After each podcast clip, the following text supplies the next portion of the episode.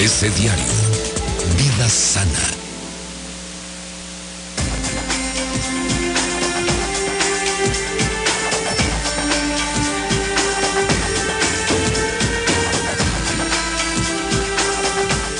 Doctora Isma Quintanilla, muy buenos días. Muy buen día tengan todos ustedes. Ya eh, con este friecito de diciembre, estar hablando de familia es importante. Hay que estar... Por el, aquello del calor. Por hay que darle calor. Acuérdate que hogar viene de hoguera. Sí, hogar y hay que, Y hay que dar ese calor en, dentro de nuestra familia. Correcto. Pues fíjate que hace una semana hablábamos de que por qué no se resuelven los conflictos en la familia. Y retomamos rápidamente, decíamos que por problemas para la comunicación, por los límites y la negociación. El día de hoy ampliamos esto de negociar o acordar en la familia. Recordemos que cuando se constituye la familia, que desde el principio hay que crear esta plataforma basada en, en, ver las necesidades primordiales satisfechas de la pareja. ¿Cuáles son estas necesidades que cuando entramos en pareja necesitamos? Que haya respeto, comunicación asertiva, tolerancia, reciprocidad, confianza, amor. Por supuesto que esto va a permitir que se creen reglas mediante pautas de cooperación. Y mirar qué expectativas tiene la pareja cuando llega a conformar esto. Aquí hay que ver que ya no es que alguien mande y alguien decida. En este matrimonio conyugal moderno, el poder debe ser compartido hay que respetar la individualidad de los cónyuges, hay que visualizar las coincidencias y hay que, por supuesto, asumir responsabilidades. Esto es una gran labor de la pareja porque cuando tú te casas, ahora ya duermes, desayunas, comes, cenas, estás ya compartiendo todo. No es lo mismo el noviazgo en el que te ibas a tu casa, se enojaban, bueno, ya se les pasaba, estaban en otro ambiente y ya regresaban. No, ahora aquí estás. Y hay que ver todo esto que acabo de decir para saber crecer dentro de la pareja. ¿Qué pasa después de que estamos en pareja? Si tenemos todo resuelto, por supuesto que todo se va a ir dando paulatinamente con naturalidad. Cuando asumimos la función parental, es decir, nacen los hijos, Estos, esta familia ahora tiene que tomar decisiones ya no nada más de la pareja, que ya se supone se limaron, se, se pulieron y están preparados para co-crear y crecer. Ahora ya tienen hijos. ¿Qué hay que negociar? Pues cómo, cómo va a ser esta crianza y compartirla porque ya no nada más se queda la mujer. ¿Qué decisiones se deben tomar? Debe haber un replanteamiento de la economía y de los espacios, porque hay un nuevo integrante en la familia. Ese reajuste sexual también es importante verlo porque forma parte del, amor conyugal, esa pasión en la familia, esa intimidad, cómo vamos a confiar en el otro para decir qué quiero, qué no quiero, cómo me estoy sintiendo ahora como madre. Acuérdate que vienen diagnósticos importantes, la, la depresión posparto, entender a la mujer qué está pasando, el hombre que es, luego se siente desplazado porque la atención se va al hijo hay que mirar, oye, ¿cómo me estoy sintiendo con nuestro nuevo integrante? Pareciera que, que, ay, no, no se da. Sí, sí se da, porque el hombre se siente luego desplazado, porque toda la atención va a un, a un chiquito, chiquita, que es completamente dependiente. Entonces la atención que tenían ambos para ambos, pues se tiene que, que volcar hacia este ser humano que, que está ahora formando parte de la familia lo vamos a llevar a la guardería o no, quién va a ser la, quiénes van a ser las redes de apoyo. Y si no aprendemos a negociar esta parte, va a haber grandes conflictos, ¿sí? No, ahora ya, ya no trabajas. Cuando no se platicó antes, ahora, ¿cómo? Pues tienes que cuidar a mi hijo. No, yo voy a em, empezamos a imponer cuando algo no se negoció. Es mi hijo, pero tú lo cuidas. Sí, tú lo cuidas, ¿no? Por eso es tan importante compartir esta crianza. Los hijos crecen, y decimos, la, la, pubertad es un hecho biológico inevitable con cambios hormonales, pero también la, adolescencia se presenta que es una construcción social. Y entonces, un gran coco de los, de los padres es la llegada de la adolescencia de los hijos, en el que el grupo de los pares va a cobrar poder de verdad es una cultura por sí sola. ¿Y qué vamos a negociar aquí? Ahora ya tenemos hijos adolescentes en el que dejamos de ser lo más importante para ellos.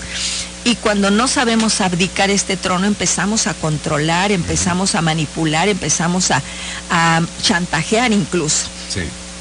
Hay que negociar ya con los adolescentes porque ellos quieren ser vistos por sus pares, quieren empezar a identificarse como alguien independiente de sus padres y hay que ver cómo vamos a negociar esta autonomía que ellos pretenden, esta independencia que es su derecho. ¿Cómo van a estar los permisos? Hay que platicarlos, no hay que imponerlos, hay que escuchar las necesidades que tienen estos adolescentes. ¿Cómo vamos a seguir repartiendo tareas? Porque todos tenemos que, que, compartir estas funciones que hay dentro del hogar y que no deben ser cargadas solo a un, a un miembro como tradicionalmente ha sido a la mujer. Este joven ahora tiene derecho a su privacidad emocional y física. ¿Qué espacio le vamos a dar? Todo, todo, esto que ya hemos hablado en el proceso de adolescencia, bueno, pues también hay que mirarlo y hay, no pongo estos límites y tú como padre los impones, vamos a ver una fractura del poder posición que somos padre y madre. Esta negociación es importante, pero fíjate, viene otra etapa. La del nido vacío es cuando ya los hijos están más crecidos, ya son adultos incluso, cuando los, lo, la la pareja se queda sola con otra energía, con otra edad, con otras, con otros proyectos, incluso hasta de jubilación en ocasiones. Bueno, este nido vacío habrá que ver eh, cómo vamos a reencontrarnos tú y yo. Si nosotros nos perdimos desde que llegaron los hijos, ¿cómo vamos a estar ahora? Por eso hay, hay parejas que ya cuando los hijos se van, deciden divorciarse, porque lo que los mantenía unidos eran los hijos qué triste, qué triste porque entonces pues estaba con alguien que yo no amaba, con alguien que era el proveedor o el presente físico eh, o la que resolvía lo de la casa, pero que realmente no hay esa integración de pareja conyugal en la intimidad, en el compromiso, en la pasión que es tan importante. Entonces, bueno, pues se, se vive desde otros objetivos que, nos, que se pierden de, de vista al de la pareja aquí hay que sentarnos, bueno, ¿y ahora qué expectativas? ¿Y ahora qué vamos a hacer? Si nuestros, y si nuestros hijos ya se fueron, hay que retomar proyectos, es un área de oportunidad en la que volvemos a reconquistarnos, a mirarnos con esta otra energía, con esta otra disposición, pero por supuesto con esta voluntad de estar. Porque acuérdate que para construir una pareja es se necesitan dos voluntades. Para que ya no exista con uno que no quiera, basta. Basta. Entonces sí hay que ver qué proyectos teníamos postergados por la economía, por la, por la responsabilidad en la crianza, en la formación en, eh, de nuestros hijos. Y que ahora pues ya podemos mirarlos desde otra perspectiva. Pero ¿qué es que crees que sucede? Que luego, aunque los hijos sean adultos, viene la otra etapa, que se llama el nido repleto. No, no, no. Pues sí, sí cada se quien, da. Cada quien en su casa. Y fíjate que es, que es parte de no haber dejado, de no haber dejado esas alas crecer para que volaran, de no haberlos estructurado ni formado con esta seguridad para que los hijos busquen su propio camino, porque esta sería una de las de los objetivos de nosotros como padres, fortalecer esos, ¿no? Pero muchos padres las cortamos. ¿Por qué?